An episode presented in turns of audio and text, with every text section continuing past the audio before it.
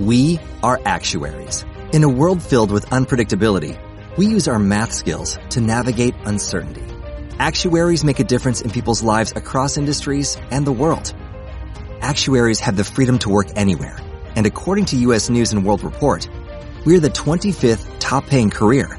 Make an impact as a fact seeker and a truth teller.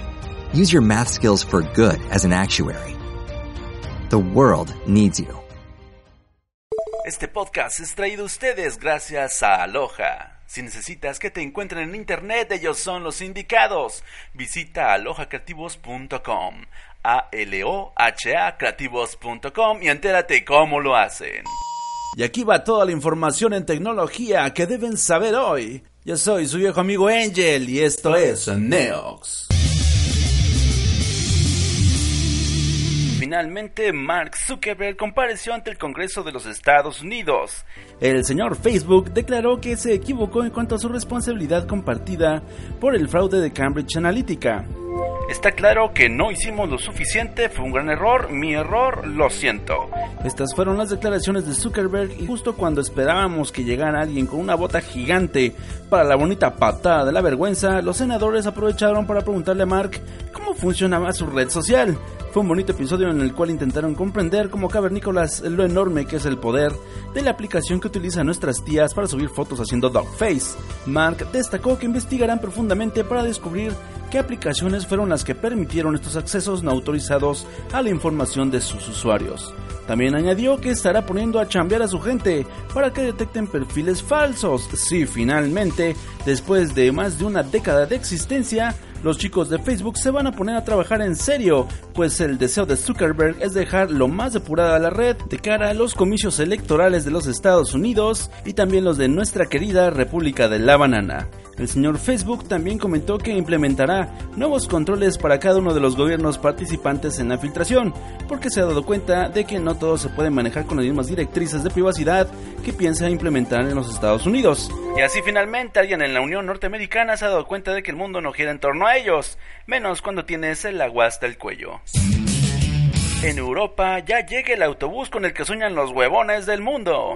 Car Media Solutions prueba su primer vehículo autónomo guiado por 5G en la ciudad de Madrid, sorteando satisfactoriamente el tráfico de la zona calculado en 90.000 vehículos al día. Este pequeño autobús cuenta con un software especializado, distintas cámaras y 8 sensores que le permiten autolocalizarse para evitar colisiones y resolver la ruta más rápida para llegar a su destino. Esta prueba fue un recorrido de 10 minutos de duración auspiciado por la red de comunicación de Movistar, que proporciona una velocidad de intercambio de 250 MB por segundo. Car Media Solutions considera que es la velocidad mínima con la que deben contar las ciudades que quieran implementar este tipo de transporte para su correcta implementación y desde luego para que todos a bordo puedan procrastinar de lo lindo, garantizando una conexión fluida a sus servicios de entretenimiento favoritos durante el trayecto. Y como este proyecto ha sido un éxito, se planea extender las pruebas en todas las ciudades españolas donde ya se tiene lista la red 5G. Como podrán comprender, esto va a tardar un poco en llegar a México y a como son de elitistas las compañías celulares aquí, únicamente podrán abordar las personas que estén pagando sus iPhones en abonos chiquitos. En México finalmente se desarrolla una aplicación para determinar la dislexia.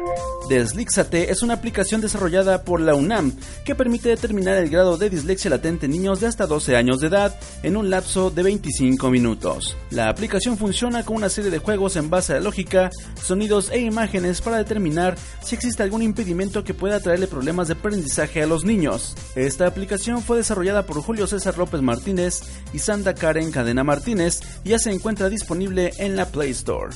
Entre las bondades de esta aplicación se encuentra la de generar un reporte con las pruebas realizadas en formato PDF para que algún especialista pueda interpretar los resultados obtenidos.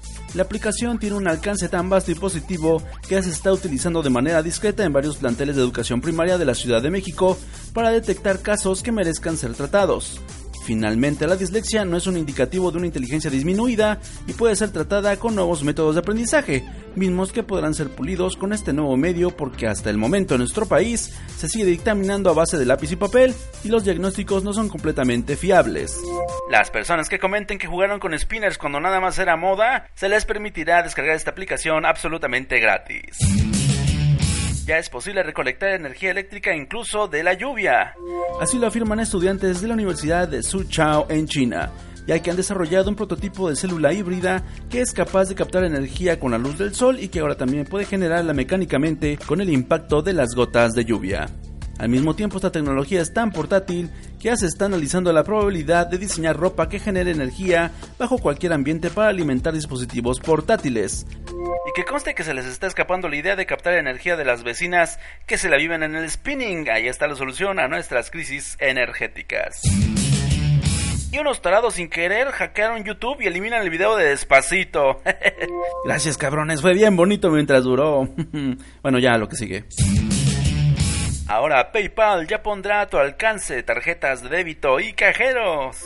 El famoso sistema de transacciones en línea PayPal ha anunciado que ahora también podrá darle a sus clientes acceso a tarjetas de débito para que puedan operar efectivo de manera tradicional en cajeros de su compañía. PayPal tiene sede en San José, California, y también agregará funcionalidades bancarias básicas para sus clientes y también un bonito sistema de seguros sobre sus depósitos. Claro que como la compañía no tiene licencia bancaria para operar en los Estados Unidos, tendrá que usar como intermediarios a los bancos ya establecidos por todo el territorio. Así es como PayPal se convierte en una más de esas instituciones bancarias que tanto odiamos.